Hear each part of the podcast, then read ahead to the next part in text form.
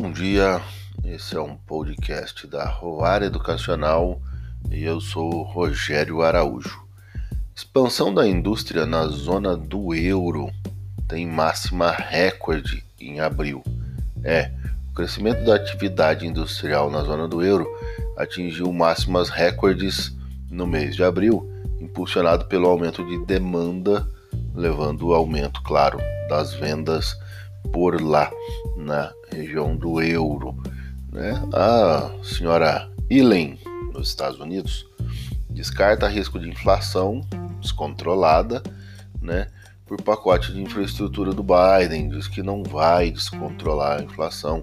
A secretária, agora então secretária do Tesouro dos Estados Unidos, descartou domingão, ontem, a preocupação de que os planos do presidente Joe Biden para a infraestrutura acabem gerando inflação descontrolada no país e diz que deve continuar os, os incentivos e a taxa de juros não deve ser mexida, né? Começando a dar pitaco na área dos outros também, né? Ah, o Banco Central da Colômbia, aqui mais próximo da gente, manteve a taxa de juros e elevou projeção de PIB, né? A taxa de juros por lá na, na Colômbia está com 1,75 né, pelo sétimo mês consecutivo. O Kaplan do Fed lá nos Estados Unidos, ele advertiu sobre esse desequilíbrio, né? Ele chegou a falar dessa desse desequilíbrio da inflação e foi o que a Ilen exatamente falou ao contrário, dizendo que é, ele chegou a falar que é necessário se pensar né, numa redução talvez dos estímulos para segurar um pouquinho esse desequilíbrio é, da economia.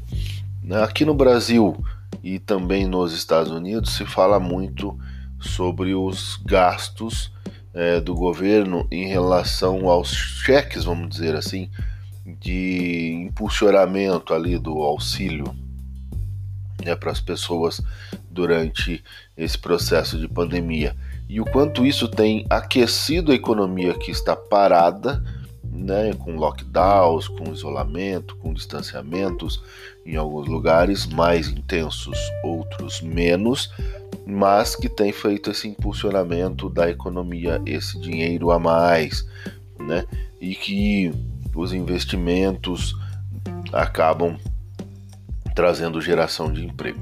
Bom, no Brasil, os dados levantados pelo Estadão, pelo Estado de São Paulo, jornal, diz que o desemprego atingiu 14,4 milhões de pessoas no Brasil, né?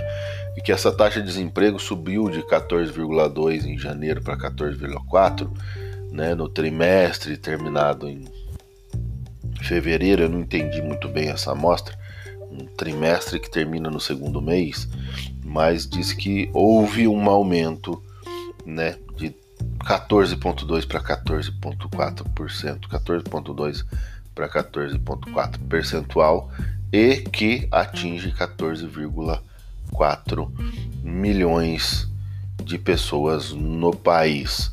Né? Segundo eles, é um dado da Pesquisa Nacional de Amostra de Domicílios Contínua. Não entendi muito bem o dado, não, mas dizem isso. As bolsas estão subindo, claro. Europa olhando para a expansão industrial e para a questão de ganho operacional e ganho de venda e lucratividade. Bolsas nos Estados Unidos devem seguir no mesmo rumo, uma vez que o Tesouro do país, a secretária do Tesouro está dizendo que não deve mudar a política, que o mercado deve crescer e que a inflação não vai incomodar tanto assim.